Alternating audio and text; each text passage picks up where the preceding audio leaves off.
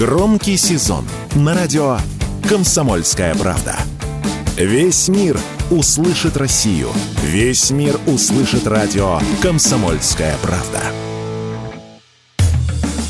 Тактика Данюка.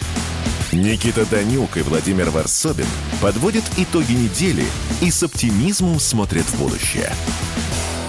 Здравствуйте, товарищи, уважаемые слушатели и зрители радио «Комсомольская правда». Это «Тактика Данюка». В студии Никита Данюк. А также у нас на связи Владимир Варсобин, мой коллега из Израиля. Владимир, я вас приветствую. А, естественно, мы будем обсуждать, как обычно, по традиции, все самые главные события, которые произошли в мире на этой неделе. Международная, естественно, политика, внутренняя политика, экономика. Ну, все мы прекрасно понимаем, что темой номер один является ситуация э, в контексте палестино-израильского конфликта конфликта. Э, весь мир, не побоюсь этого слова, и наша страна в частности, находится в ожидании начала так называемой наземной операции в Газе. Кстати, вот буквально накануне посол Израиля в России заявил о том, что принято решение, собственно, окончательное о начале наземной операции. Естественно, он не уточнил там конкретное время и так далее. Владимир, вам вопрос в таком случае.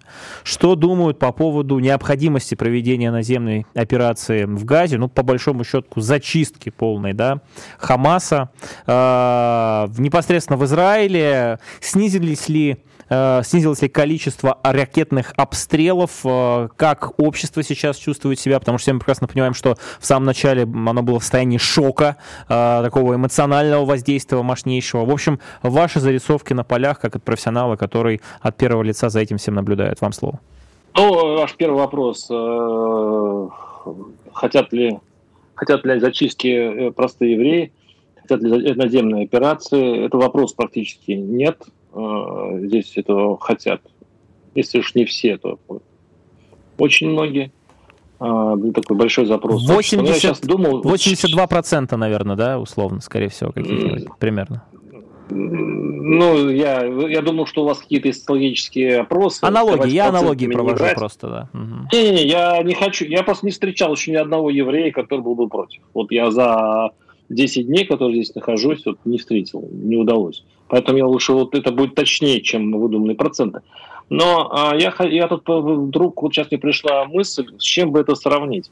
Но вот если вы представьте себе, в конце 90-х годов а, чеченцы умудрились бы, там, дудаевцы и так далее, басаевцы, умудрились бы укрепить Грозный до такой степени, что прорыли бы там туннели, построили бы внизу другой подземный Грозный, напихали там много орудия, оружия, и э, все это, конечно, и были такая, тогда такие идеи от безысходности, обнесли бы мы их э, стеной, и вот там бы их, они бы там сидели и делали разные вылазки.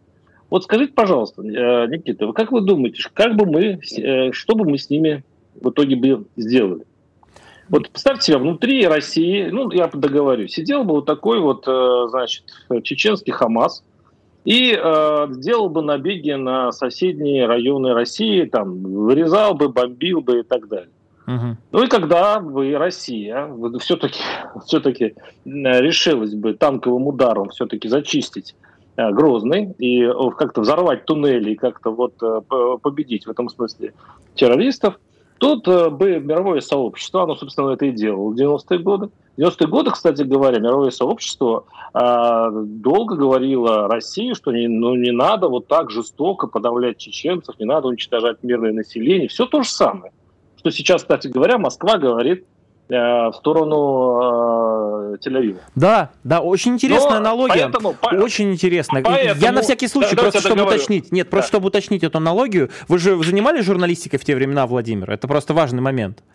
А, Начинал. Начинали. Вот мне интересно, просто вы, наверное, помните, мне старшие другие товарищи рассказывали, а вы какую терминологию придерживались? Вы называли наших ребят, которые, собственно, а, занимались восстановлением конституционного порядка на территории Российской Федерации а, силовиками, федералами, а, а чеченцев повстанцами. Мне просто интересно, вот вы э, в тот момент как смотрели на эту ситуацию? Я помню, что тогда было модно людям со светлыми лицами э, проклинать российских солдат, э, говорить о том, что они негодяи, подлецы и так далее, и вторить этому международному сообществу. Вы к тому лагерю уже не относились, правильно я понимаю? Сто процентов нет. Я понимаю ваш раш. Тогда я был, еще раз говорю, юным. Я вообще занимался городскими проблемами в Саранске. Я не выходил на такой федеральный уровень и никак их не называл. Но вы правы. Очень часто называли именно так повстанцы. Интересно, что именно эту риторику сейчас взяли очень многие критики э, Тель-Авива. Получается, Хамас это повстанцы. Это кто? Подождите. Хамас... Когда, на каком Хамас... уровне это... государственном, кто из России, я не знаю, министр иностранных дел, наш президент, в конце концов, очень жесткий, но тем не менее... Э, э, все-таки выдержали Медведев. Не, у нас Хамас не является по закону террористической организацией. Я, вас, я вам у нас, напомню. У нас, у нас очень, очень много разных организаций, которые причислены к лику террористических, а вот э, Хамас почему-то нет. Значит, э, И, кстати говоря, вам... э, такой же позиции очень многие европейские государства придерживаются. Это не только э, наша проблема, это общая проблема. Я не хочу сказать, что евреи белые и пушистые. Я не это хочу не сказать. Про это мы я сейчас... хочу сказать, что, да, я хочу сказать, что понять, почему очень многие э, израильтяне хотят наземной операции, очень несложно. Для этого достаточно обернуться в наше прошлое. Вот и все. Значит, у меня вопрос. Не, не сочтите за дерзость, но тем не менее. Хамас является филиалом какой организации небезызвестной? Можете мне помочь в этом и нашим уважаемым слушателям? Братья-мусульмане. Братья-мусульмане. Да, которая запрещена на территории Российской Федерации. Это первое. Это что касается правовой оценки. Второе. Никто, э, я, опять же, э, дайте мне конкретные цитаты, высказывания наших людей, которые лиц принимают решения, где бы тех террористов, которые абсолютно варварски напали на мирных жителей, похищали их, э, убивали э, женщин, стариков, детей, кто в здравом уме из нашего политического класса, высокопоставленного, мы не берем каких-то фриков и так далее, называл Хамас повстанцами. Никто этого не делает. История про другое, что люди, которые живут в Газе, не все за Хамас. А то, что мы сейчас видим в контексте уничтожения больницы, то, что мы видим уничтожение там церкви, то, что мы видим огромное количество, просто настоящую гуманитарную катастрофу, и на это весь честной, просвещенный, демократический мир закрывает глаза, вот на это наша страна пытается э, обратить внимание. Отвечая на ваш вопрос, э, вот эта аналогия с а, собственно, первой чеченской, да, и второй чеченской. Значит, э, важная, э, мне кажется, предыстория заключается в том, что в случае Чечни э, действительно субъект, субъект нашей страны пытался отделиться неконституционно, более того, в какой-то момент, собственно, на территории нашей страны, да, там образовался настоящее банформирование террористическое, спонсируемое всевозможными деструктивными экстремистскими организациями. В случае же сектора Газы, в случае палестинцев, и я сейчас цитирую слова нашего президента, Палестина имеет право на государственность. Вы почему-то забываете, вот, вы, подождите, вот, вы забываете, вот, вы забываете, что Израиль все это время, несмотря на резолюцию Совета Безопасности, несмотря даже, о боже, на то, что на уровне ООН выходят доклады о том, что Израиль раз за разом, строя военные поселения, да, в том числе на западном берегу реки Иордан и так далее, совершает военные преступления, Израиль это делает. Я а, если не эмоционально говорить, а говорить о государственном интересе, понимаю последовательность Израиля, понимаю, почему он это делает, понимаю людей, которые поддерживают это. В каком-то смысле, в каком-то смысле, вот этой последовательности даже нашей стране, да, ну, аналогии всегда ложны, но тем не менее нужно поучиться. Но, когда мы видим что весь мир молчит про гуманитарную катастрофу, ничего не делает. Когда мы видим... Никита, это вы, вы сейчас вы говорите об, об, абсолютно не, не... Ну, это не то, что неправда, вы немножко ошибаетесь. Да, можно, том, вот, давайте я вам... вчера, так, что, что, буквально что вчера, вчера? Был, был вчера премьер Великобритании. Так, и, и что он сказал? президент э, Израиля, президент Израиля пожаловался премьеру, что вообще-то английская пресса она называет их, э, этих э, э, террористов, повстанцами. И вообще говоря, обеляет террор и так далее. Вообще говоря, европейская пресса атакует Израиль сейчас очень жестоко. Не надо так недооценивать нашего брата. Там есть разные мнения, и достается Израилю очень тяжело сейчас. Сейчас, вообще говоря, время играет против Израиля. Это они еще не начинали наземную операцию. А как только они начнут наземную операцию, Его будет избивать все мировые, ну, я считаю, это информагентство. Потому что у Израиля провалилась пропаганда, потому что она действительно не может объяснить, при чем здесь мирные жители. У них очень много пробелов в этом смысле. Поэтому консолидация западного мира в защиту Израиля, это вы уже натягиваете сову на Да, да, особенно, особенно вот я прям вижу, как я натягиваю эту сову на глобус, когда вот эта ужасная трагедия произошла с медицинским учреждением в Газе, когда вот э, ту самую баптистскую больницу, да, знаменитую, э, ракетным ударом уничтожили и потом добили еще, когда э, уже... Кто уничтожил? Надо, во, подождите, во, вот, подождите, так, так дайте мне, дайте мне закончить, дайте мне закончить. Кто уничтожил? Этот вопрос Кто? является определяющим. И для того, чтобы, ну, действительно, широкой общественности, демократическим странам, арабскому миру предоставить хоть какие-то свидетельства, была инициатива создать международное расследование удара по больнице в Газе. Ой, вы знаете, оказывается, Государственный департамент Соединенных Штатов Америки считает неуместным международное расследование удара по больнице в Газе. Неуместным, просто. Вот у нас, у нас есть разведка, у нас есть э, огромное количество спутников, у нас есть вообще все, мы самые-самые-самые-самые, но э, доказывать, что это все-таки был не Израиль, мы не будем. Тем более мы не будем способствовать какому-то международному расследованию. Это официальная позиция Государственного департамента. Ну а Байден, который сказал, что э, уничтожил это другая команда, это, конечно, показатель того, что э, весь Запад э, не так однозначно это смотрит. Вернемся в следующей части. Оставайтесь с нами. Премьера на радио «Комсомольская правда». Фридрих Шоу. В главной роли Мадана Фридрихсон. При участии агентов Кремля и других хороших людей. Автор сценария «Здравый смысл». Режиссер, увы, не Михалков. Слушайте с понедельника по среду в 6 часов вечера по московскому времени. Тактика Данюка. Никита Данюк и Владимир Варсобин подводят итоги недели и с оптимизмом смотрят в будущее.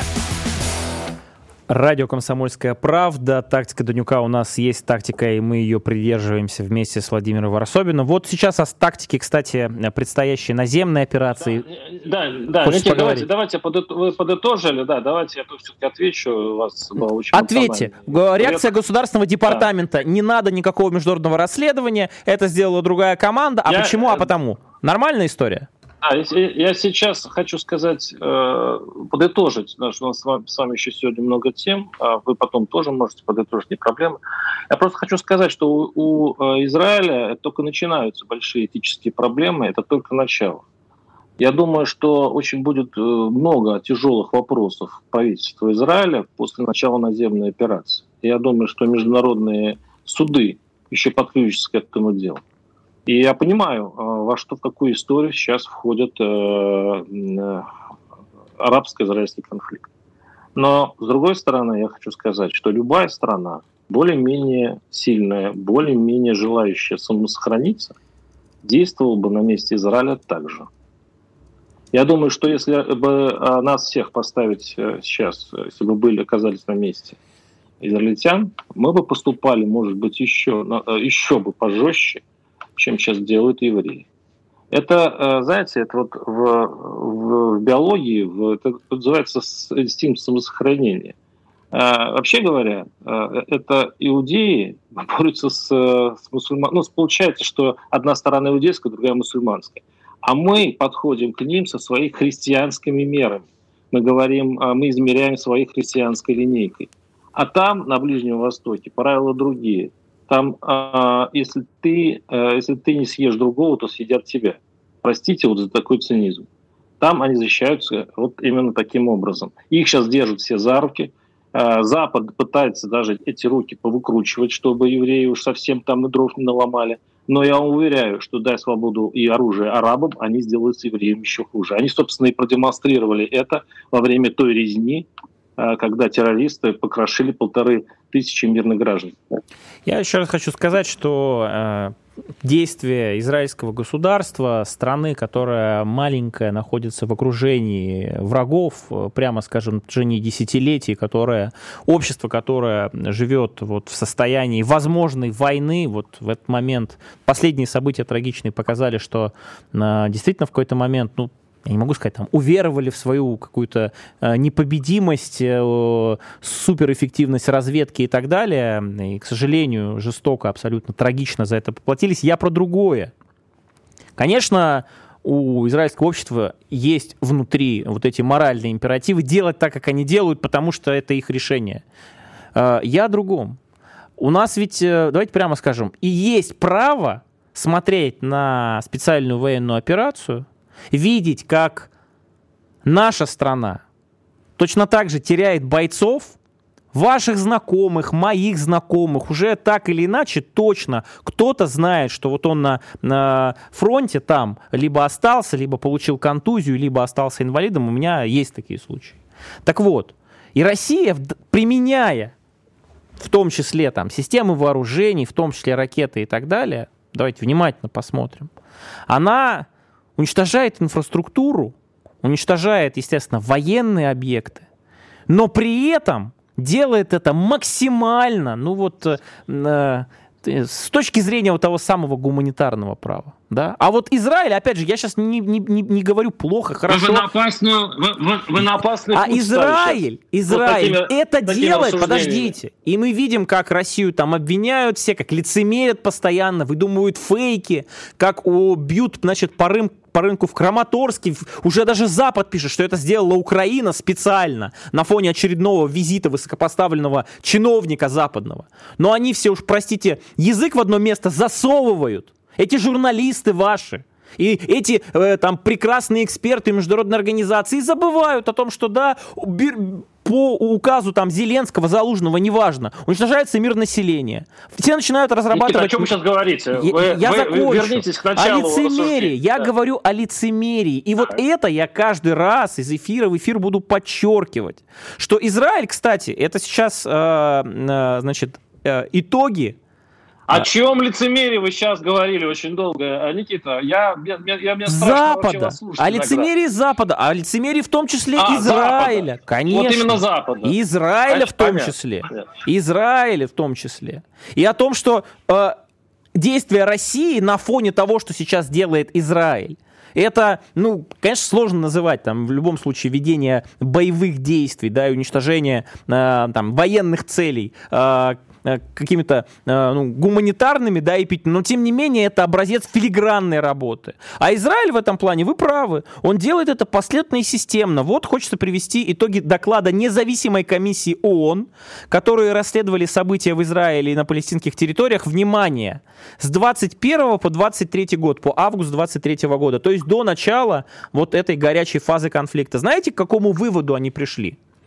В докладе отмечается, что удары Израиля по Газе за два года до вот всех этих событий были военным преступлением. А знаете, как реагируют на это там, не знаю, Европа, за какие, да тот же за Израиль. какие два года? За 20, какие два повторяю, года? Повторяю, удары, которые наносил по два Газе года не было Израиль. С дв... Ну, Пожалуйста, спорьте сколько угодно с ООН, с, с экспертами и так далее. Удары, которые наносил Израиль по Газе в период с мая 2021 года по август 2023 года, являются военным преступлением. Эту информацию вы можете найти на сайте ООН. Она там опубликована. Это еще до начала всей этой истории. И вот разрешите, я закончу. И несмотря на э, выводы столь... Я уже теряю, теряю надежду, Никита, что вы когда закончите. Ничего страшного. Я, слышу, а, да. а, я думаю, как угу. раз вот сейчас там э, преисполнитесь в этой надежде. И несмотря на вот эти выводы и эти итоги, и Запад, и Европа, и Израиль говорит примерно одно. Простите, я по-народному скажу. И чё? Вот как бы просто, ну, вы согласны с этим или нет? Что плевать Израиль я, хотел я... на то, что он делает военные преступления, плевать нет, Западу на то, что кто-то делает военные преступления, если эти военные преступления входят, ну, условно, в интересы внешнеполитические, геополитические Соединенных Штатов Америки. Вы согласны с этим или нет? Ну, не, не, вы не будете. Да нет, конечно. Нет, конечно. А почему же? Как не так? Согласен. Давайте. Да, да сейчас я вам объясню. Давайте, давайте, объясни, объясните, пожалуйста. У нас еще есть вот время, только, вот, только, вот, вот, только, Вот так поспо... Да, вот только поспокойнее. Давайте. Никит, вот в чем дело. Это, да, вы наверняка просто не... Ну, вы же, не знаю, были ли вы в армии, изучали ли вы вот это очень близко, вот эту науку, как зачищать от террористов города, как вообще воевать, и при этом не совершенно не Я не был, но вы были, расскажите мне как О, специалист. Господи, вы же, вы же. Я, я как раз и не был, но я знаю, что так. не бывает войн без... без а, а, Военных того, преступлений вы имеете в виду? Мирно, чтобы гибли мирное население. А, если возьмете статистику ООН, на которую вы сейчас любите ссылаться, там есть своя статистика по мирному населению в СВО. Там тоже есть своя статистика. Это доказывает только то, что а, вот так вот в белых перчатках никакая ЗВО не делается. И вообще говоря, генералы, я думаю, российские генералы, там, украинские, какие еще угодно генералы, сейчас прекрасно понимают а, специфику работы израильской армии. И они прекрасно понимают, что такая пропагандистская сейчас война ведется на каждом разрушенном здании и так далее. Вот. И я не говорю, что там, опять, опять я говорю, я не говорю, что кто-то белый и пушистый. Вот видите, вы, вы же рисуете образ, в котором э, какие-то злодеи, бармалеи, значит, э, совершенно обезумевшие значит, от агрессии, накидываются нам на беззащитных арабов, там, а, а там, условно говоря, Хамас ну да, там, ну на хулиганили. Сейчас вот какая у нас ведь э, участвует в России? Э, ну да, там хулиганы из Хамас что-то там набедокурили, они, конечно, террористы и мерзавцы, ну уж реакция уж слишком серьезная. Да, ну действительно, ну что, ну маленькие дети в этой больнице, да. которые там прятались от бомбежек. Действительно, Владимир, я понимаю, что, наверное, там, вот где вы сейчас находитесь, там принято, видимо, хотя не знаю, исторически, по-моему, это наоборот должно противоречить. Ну, складывается впечатление, что делят людей на сорта. Вот трагедия, ужасная трагедия, когда террористы захватывают мирных жителей, расстреливают ну, их, а захватывают а в плен. Это, э, когда это сорта? касается граждан Подождите, Израиля, подождите. окей? А Никита, когда... вы предложите, предложите, пожалуйста, какой-то вариант, при котором после того, что сделал Хамас, и понятно, что, что рядом с Хамасом а евреи жить уже не могут. Они все, они сделали выбор. То есть они не могут просто взять и ждать, когда они снова ворвутся и снова побивают там 2-3 тысячи человек. Ну, нация не может себе это позволить, этой угрозы. Расскажите мне, вот скажите мне, как вы э, своим прекраснодушным взглядом, как вы правильно, вы, вы очень гуманный человек. Вот расскажите, mm-hmm. как решить проблему, как из газа вытащить Хамас в белых перчатках?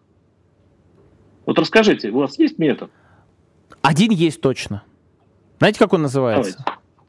Не ударять Переговоры. по медицинским учреждениям, на территории которых, учитывая всю мощь разведки, учитывая действительно э, на порядок выше технологический потенциал там э, израильских и западных спецслужб, в отличие там от, э, естественно, экстремистов и террористов из Хамаса, не ударять была у них ли такая возможность моральная? Принимает. Конечно, была. Принимает. Поэтому не надо мне рассказывать Никита, про вот эту исходите, историю. А как Никита, еще? Вы исходите вот так. из э, того, что это ударили все-таки Израиль.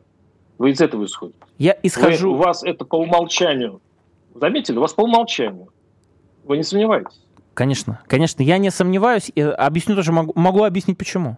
Потому что если бы были... Я к этому, собственно, апеллировал буквально пару минут назад. Вы, видимо, плохо слышали. Потому что если были доказательства у мощнейшей разведки Израиля и у Запада, что это Хамас, они бы это предоставили. А они сказали, никакого а, расследования. Нет, Вернемся к следующей теме, не переключайте. Он срывал большой куш.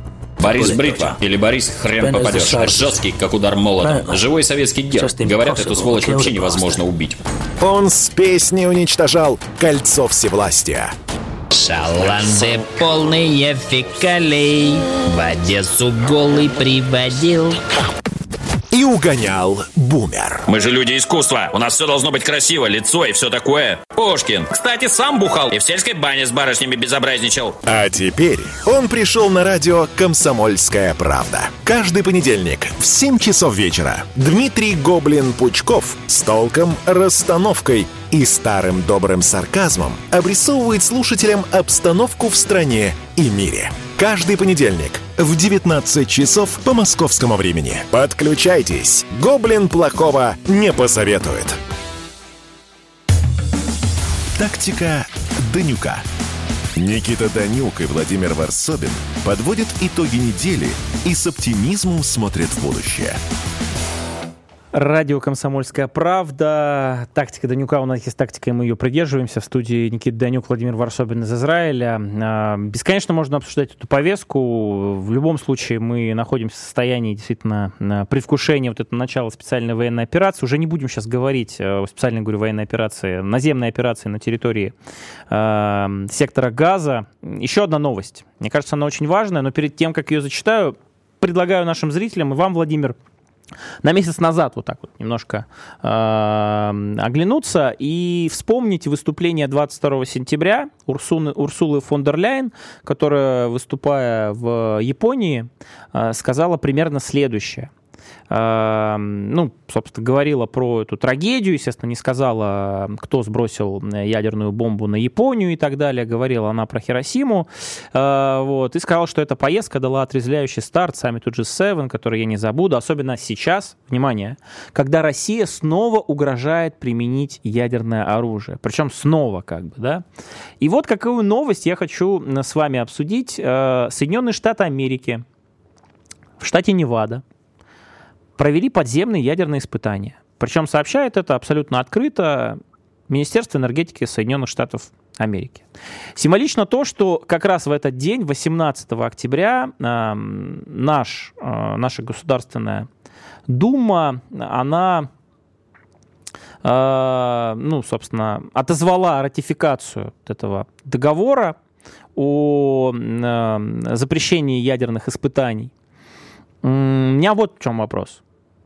Мы ведь, и, думаю, вы тоже, Владимир, э, слышали все эти заявления и Урсул фон дер Ляйен, и Байдена всевозможных, и Шольцев о том, что Путин шантажирует весь мир ядерной бомбой, что Путин там, его ядерный чемоданчик, это угроза всему миру. Причем сначала все эти голоса стройные, прекрасные мы слышим на Западе, потом к ним присоединяются там наши поуехавшие, иноагенты, которые там и в Израиле, и в Прибалтике, им нет числа и так далее. Все они говорят о том, что Россия вот, э, с Путиным, она шантажирует мир. Проходят ядерные испытания которые делают Соединенные Штаты Америки. Да, в такую, ну, прямо скажем, в таких обстоятельствах очень-очень сложных, да, напряженных между странами и так далее. У меня вопрос. Наверное, вы как-то с кем-то, может быть, общаетесь, может, читаете, я не знаю. Вы видели хоть одно осуждение, хоть один намек, хоть один, ну, я не знаю, возглас по поводу того, что же американцы проклятые делают, зачем они в такое время проводят эти ядерные испытания, пусть и небольшого формата, это естественно, но тем не менее. Вот. Либо, как обычно, ну, вы придумаете такую же историю, как вот про сопутствующий ущерб, да, когда я про детей вам говорю, а вы говорите, ну, война — это сопутствующий ущерб, что же вы в белых перчатках перчатках там и так далее. Вот в случае того, что делают американцы с ядерным оружием, какое у вас оправдание на этот раз? Вы не задевайте все-таки историю с детьми. Детей всех жалко, не надо так двумерно подходить. Подожди, это, это ваши слова что... про сопутствующий э, ущерб, ну, да, ну, про, ну, про жертвы вот. среди мирного населения. Вы же, а вы же, вы же, вы же, вы же своих э, вы же в своих рассуждениях э, и тех детей, которых, значит, ну, сожгли, как минимум, есть фотографии, сожженные и так далее, с той стороны, а, с еврейской стороны. Вы же их не учитываете, вы же это. Вообще, на самом деле, значит, не нужно не трогать. Не трогать, не трогать надо детей, не трогать надо мирное население. Любое мирное население, этом, которое не, подвергается не, атакам, нельзя должно жить защищено. в одном доме. Нельзя жить в одном доме с террористами. Террористов надо выжигать, вытаскивать. Иначе ваши, твои дети могут попасть к ним через некоторое время. Вы с ними договоритесь, заключите мирный договор.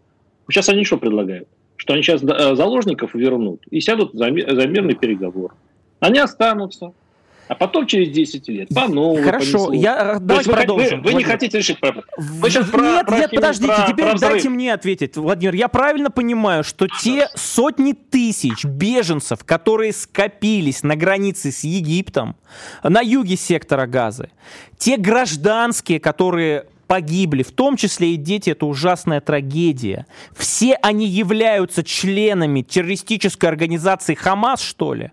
Это, это, это, это мирное население, вот которое именно. нужно сохранить. Именно. Их нужно сохранить. И скажите, каким образом сохраняется это мирное население, когда удары наносятся по больнице? Ну ладно, вы скажете, что это не Господи, это, что это, же это вы носите с этой больницей? А, действительно. Больница, что же я ношу? Это...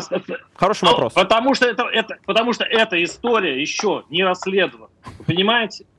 Она еще не расследована. Надо еще посмотреть, что, сколько погибших и так далее. Хотя каждый ребенок, это, конечно, большая, большая катастрофа для человечества, если просто гибнет ребенок. Но не надо все, и все в кучу-то. Не на, надо, надо потихонечку разбираться. Вообще говоря, этот конфликт, он, э, ему почти сто лет. Вы сейчас э, э, вот таким, уж простите, верхоглядством и вот таким по, по, по вершкам, дескать, вот, вы сейчас бегаете с, с маленькими деталями этой кровавой истории. Это нужно действительно разбираться очень долго. И то, что сейчас происходит, это из-за того, что недоразобрались в свое время. Затолкнули проблемы под диван вот этими мирными инициативами нарабатывали себе политические очки, а кто-то просто деньги делал на разнообразные гуманитарные и прочие военные помощи. преступления являются итоге, маленькими и в итоге деталями, мы, мы доигрались все. Мы доигрались все до, до возможно, начала Третьей мировой, потому что нерешенные человеческие проблемы, особенно такие, когда, когда многие народы тысячелетиями, это тысячи лет уже происходит, делят один маленький кусочек земли, если вы не будете решать определенные до конца, а не оставлять это потомкам. Вот сейчас, честно говоря, через кровь, через весь этот ужас э, пытаются не оставить потомкам тлеющую пороховую бочку. Да, возможно, вот такими страшными вещами. Мы сейчас говорим о... Которых нельзя а, оправдывать, о них нужно говорить. Их о них не... нужно говорить. И вы оправдываете словом их сопутствующий ущерб. Нельзя военные преступления любые Я оправдывать этим словосочетанием. Я, я вам высказываю философию той стороны. Вы, господи, вы не приписывайте мне, вот мой, мой, мой, Владимиру Варсобину, что я кого-то оправдываю, и э, я считаю, что по Достоевскому, слезинка ребенка не стоит все э, вот эти проблемы человечества. Если она пролета, значит человечество не право. Я, я тоже так считаю. Вот на этом Но давайте, не надо... давайте э, в а, давайте вот перейдем к, к наземным испытаниям. Да, да, давайте, да. давайте к наземным испытаниям. Вот я подземным испытаниям. Никита, я вас просто умоляю. Вы когда, вы просто посмотрите новость про ядерный взрыв. Я подумал, что вот когда я увидел э, вот это в нашей с вами теме, я подумал, что странно, я в этой теме вот вижу, а почему-то обложки газет, почему-то первые, а, значит, полосы всех а, телеграм-каналов, вот этой новости нет. Я подумал, странное дело, взрыв ядерный произошел. Я начал смотреть детали. Это не ядерный, это химический взрыв с изотопами. То есть э, запихали по, по большому счету большое количество тротила, ну, ну что вы смеетесь? Это не ядерный взрыв. Нет, я, ну, я, я, вы просто вспомните мой вопрос изначально, он звучал примерно так. смех как вы, как вы можете вот в этот раз э, объяснить и, ну, э, условно Но это оправдать? не ядерное ну, испытание, ну, это у вас получилось. У вас Нет, получилось. почему оправдать? Я, по факту, подождите, это фак, ну, фактология. Ну, давайте исходить ну, из факта. Ну, подождите. Э... Вам, вам нравится вам нравится, Никита, исходить из фактов? Да. Или вы хотите исходить из, из клише каких-то пропагандистов? Именно... Давайте исходить из фактов. И, именно. Вот что... факт. Там не было ядерного взрыва. Это факт. Поэтому это не проходит по ядерным испытаниям. Поэтому нет новостей, что Америка произвела ядерное испытание. Откройте, вот откройте все ваши эти самые новостные ленты. Там идет речь об, э, э, ну, о таком моделировании взрыва с большим количеством э, обычных химических взрывных веществ плюс изотопы. Я не знаю, проходит ли это дело по договору о запрете, это другой вопрос. Проходит ли этот, э, это мероприятие по договору о запрете ядерных испытаний, это сейчас надо смотреть. Но вот говорить, что сейчас Америка значит, начала э, прям ядерные испытания и таким образом начала ядерную гонку, а если бы это, это так бы и случилось, это действительно была бы страшная новость. Вообще у нас сейчас идет отмена, э, мы выходим из этого соглашения – с интересной поправочкой. Вы, наверное, ее заметили. Мы отменяем ратификацию. Что, а, да. Что, да, мы отменяем ратификацию, но при этом мы, да, мы не будем это делать первыми. То есть мы оставляем свое право проводить э, ядерные испытания только в том случае, если Америка это сделает первой. Это важно. Поэтому говорить о том, что сейчас происходит ядерные испытания, я бы вот сейчас бы не спешил, Никита. Значит, э, вот ну, я на самом деле снимаю шляпу, опять же, перед Владимиром, да, потому что история про то, что Никита, ну, давайте относиться к источникам все-таки э, уважительно, да, бережно и так далее. Ну, естественно, Министерство энергетики Соединенных Штатов Америки при экспериментах как раз с ядерными взрывами, естественно, как самые честные, прекрасные, неподкупные, напишут в официальном релизе, что да, это был ядерный взрыв.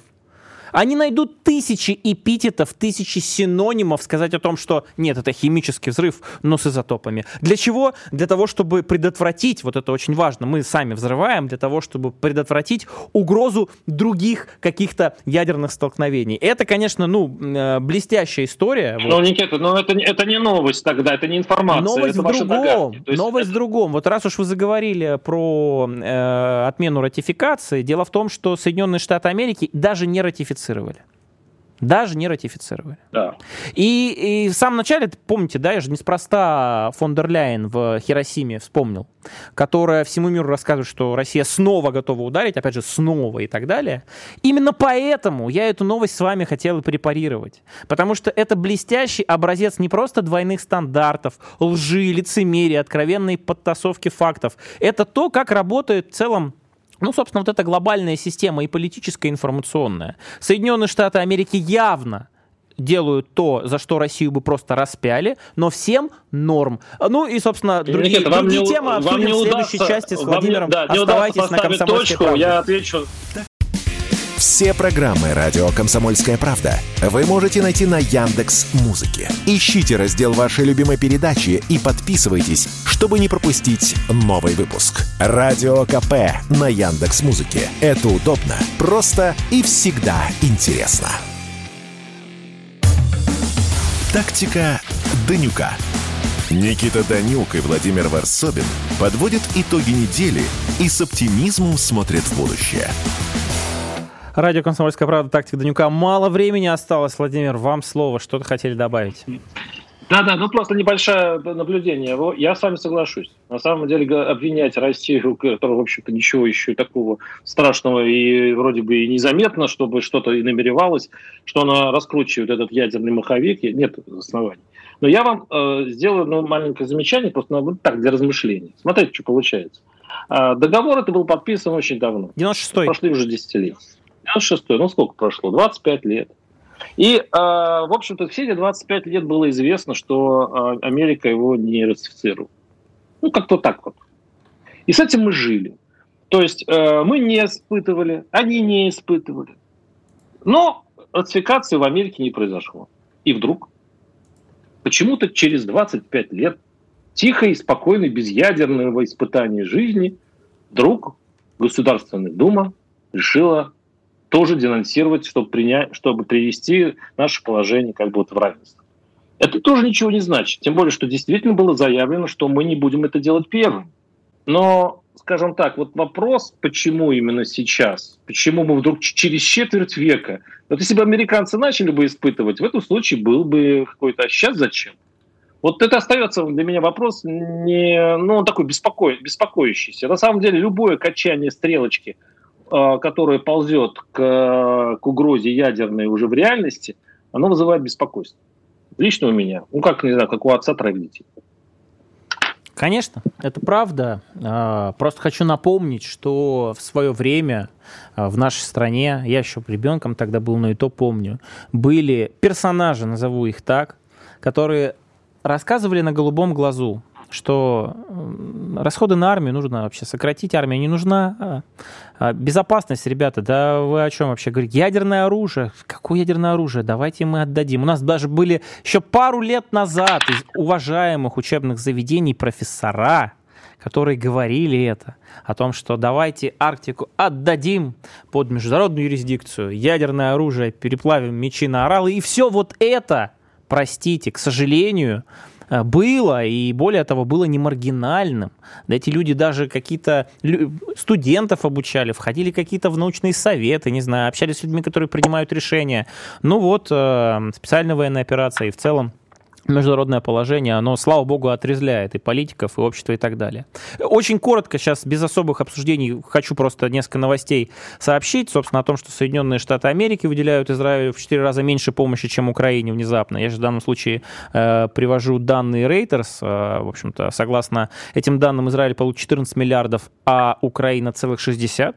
В данном случае я никогда не сомневался, что да не бросит э, Байден никогда э, Украину, потому что он сам признался, это очередная новость, что это самая э, лучшая, разумная, точнее, инвестиция, которая приносит дивиденды э, будущим э, поколениям. Ну вот именно так Байден, как такой, знаете, ну, матерый трейдер, относится к, э, к тому, что подождите, происходит на Украине. Это еще не это еще не прошло через Сенат. Это еще пока я говорю, я желание Байдена. Это еще пока. Я да, цитирую понятно. Я просто потому, что это не автоматическое, не автоматическое выделение денег. Я вот хочу что сказать. Эти деньги как бы заявлены, но не факт, что законодатели Америки с этим согласятся. Сейчас у них очень большая, есть... А, большое желание, особенно республиканцев, уменьшить эту помощь. Правильно. И только есть вот как раз очень хитрый прием, и я считаю, мой взгляд и мой прогноз, что он будет эффективно, а, собственно, реализован, это как раз увязать этот пакет помощи в общий котел.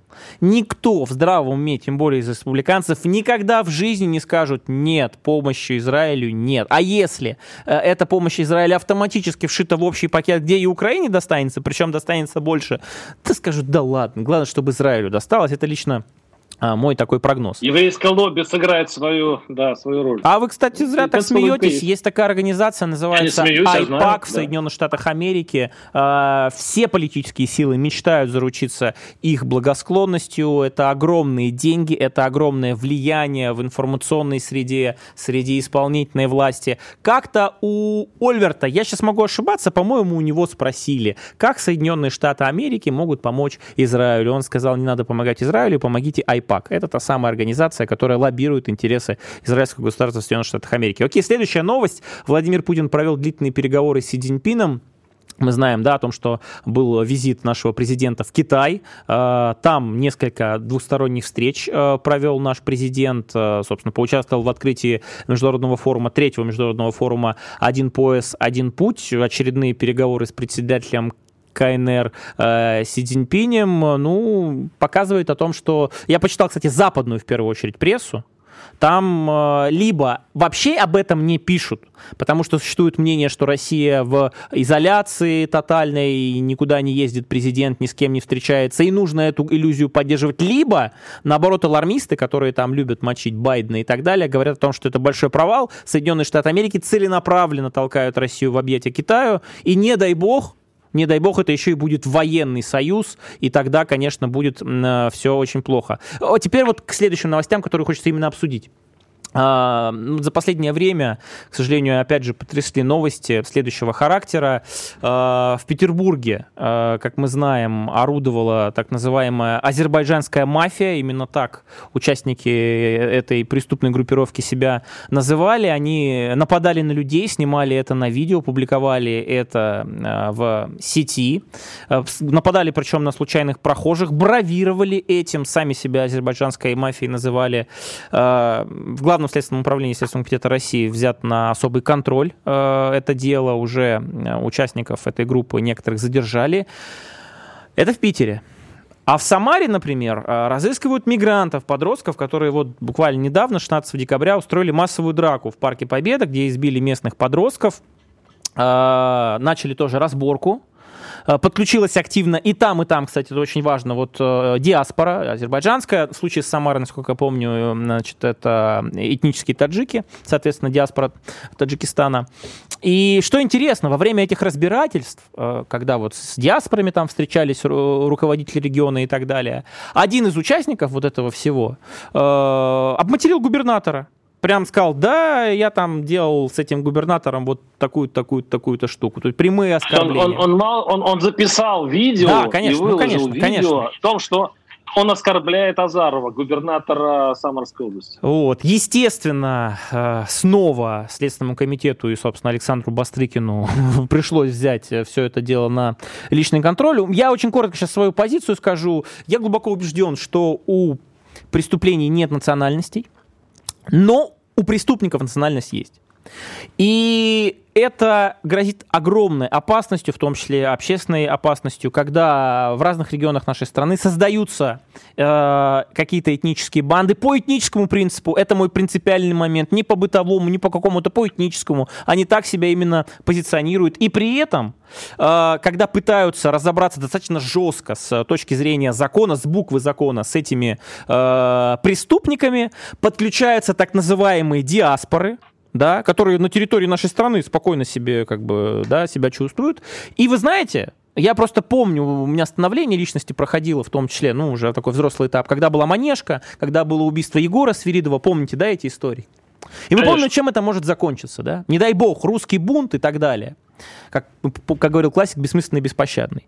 Э, поэтому э, моя позиция ноль, просто ноль толерантности, политика zero tolerance, максимальные сроки в рамках нашего уголовного законодательства, никаких поблажек, даже несмотря на подключение там диаспоры и так далее. Если это не произойдет, то, к сожалению, ну вот опять же, не хочется прогнозировать, да, но тем не менее, это сулит огромными проблемами то, во что это может вылиться, у нас есть на глазах пример Европы, ну, пример, э, в том числе Соединенных да. Штатов Америки. Теперь вам слово. Да, нет, я совершенно согласен. Вообще говоря, ну, так как все-таки не, не бывает как преступлений национальности, я с вами У, у преступлений нет, Поэтому а у преступников так, она да. есть. Это важный ну, и принципиальный момент. Смотрите, смотрите, ну, ну тоже, да, странновато будет, если закон будет а, сурово наказывать э, одних и не наказывать других. Ну, ну, я соглашусь, вообще надо наказывать э, все преступления, всех преступников, и тут надо, в общем-то, э, хулиганов и прочих наглецов надо всех наказывать, будь он русский, таджик и так далее. Но здесь я вот вас слушаю и думаю, а ведь, смотрите, в каждой национальности, в каждом народе, в том числе и в нашем народе, есть определенная доля ну, таких вот странных, а бывает и преступных личностей. Этот процент всегда постоянен во многих во всех почти народах. Но ведь у нас в чем проблема? У нас экономика такая сейчас, у нас сейчас так, такая большая зависимость от миграции. Мы, по сути, уже на государственном уровне поставляем мигрантов в Россию на стройки и так далее. Вы знаете, как строительное лобби работает, да? Так она заинтересована в том, что здесь было бы побольше мигрантов. Я проехал по всей России несколько раз. Вот последний раз я был э, почти год назад автостопом. И скажу так, вот э, там, где народу много, то есть там, в принципе, не, не бросается в глаза количество мигрантов. А вот вы заедете в самую глубинку, там, где народу мало, и страшную вещь вы увидите. Там как, как будто они там уже все. Вы мигранты. правы, вы правы. Они действительно заселяют уже все. И в этом случае вот этот процент, который есть в каждом народе, народе и бьет по нам. Поэтому... Это естественная, естественная проблема. Владимир, правильно, только есть еще правовые механизмы исключительно с правовой точки зрения. Визовый режим, какое-то нарушение, даже административное на территории нашей страны, э, сразу запрет на выезд, там 5, 10, 15 лет, у нас есть такие прецеденты. И несмотря на это, тот самый поток э, там, в строительную отрасль и так далее, тоже отдельная проблема, сейчас не будем останавливаться, не Хобби иссякнет. Не вам это Поэтому сделать. нужно в первую очередь руководствоваться интересами граждан Российской Федерации, а с гастарбайтерами как-нибудь потом. Вернемся на следующей неделе. Оставайтесь на «Комсомольской правде». С тех пор. Тактика Данюка. Никита Данюк и Владимир Варсобин подводят итоги недели и с оптимизмом смотрят в будущее.